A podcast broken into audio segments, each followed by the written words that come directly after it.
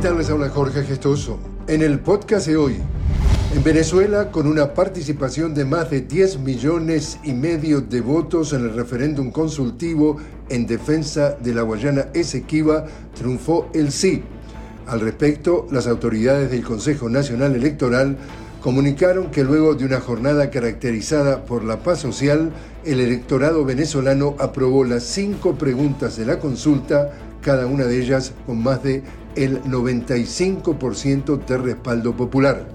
Tras el resultado, el presidente venezolano Nicolás Maduro saludó a la amplia participación ciudadana al tiempo que reafirmó que la unión nacional de distintos sectores fue clave para reafirmar los derechos venezolanos sobre el Esequibo. Durante este lunes, las fuerzas de ocupación israelí ampliaron su invasión a los territorios gazatíes, avanzando posiciones en la ciudad de Yunes.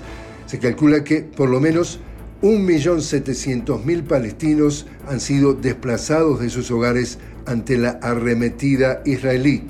Por su parte, ciudadanos israelíes se manifestaron en la capital, Tel Aviv, para rechazar las acciones del gobierno de Benjamin Netanyahu, a quien acusa de prolongar el conflicto bélico y de no abogar por la liberación de los retenidos por las fuerzas de defensa palestina, mientras que en Yemen el movimiento Waití atacó dos barcos israelíes como parte de las acciones para restringir el tránsito de las embarcaciones de ese país por los mares Rojo y Arábigo.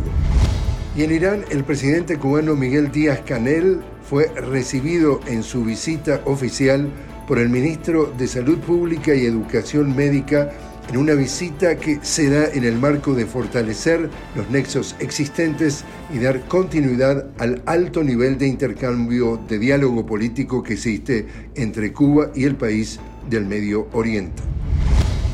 Y así es como está el mundo. Les habló Jorge Gestoso.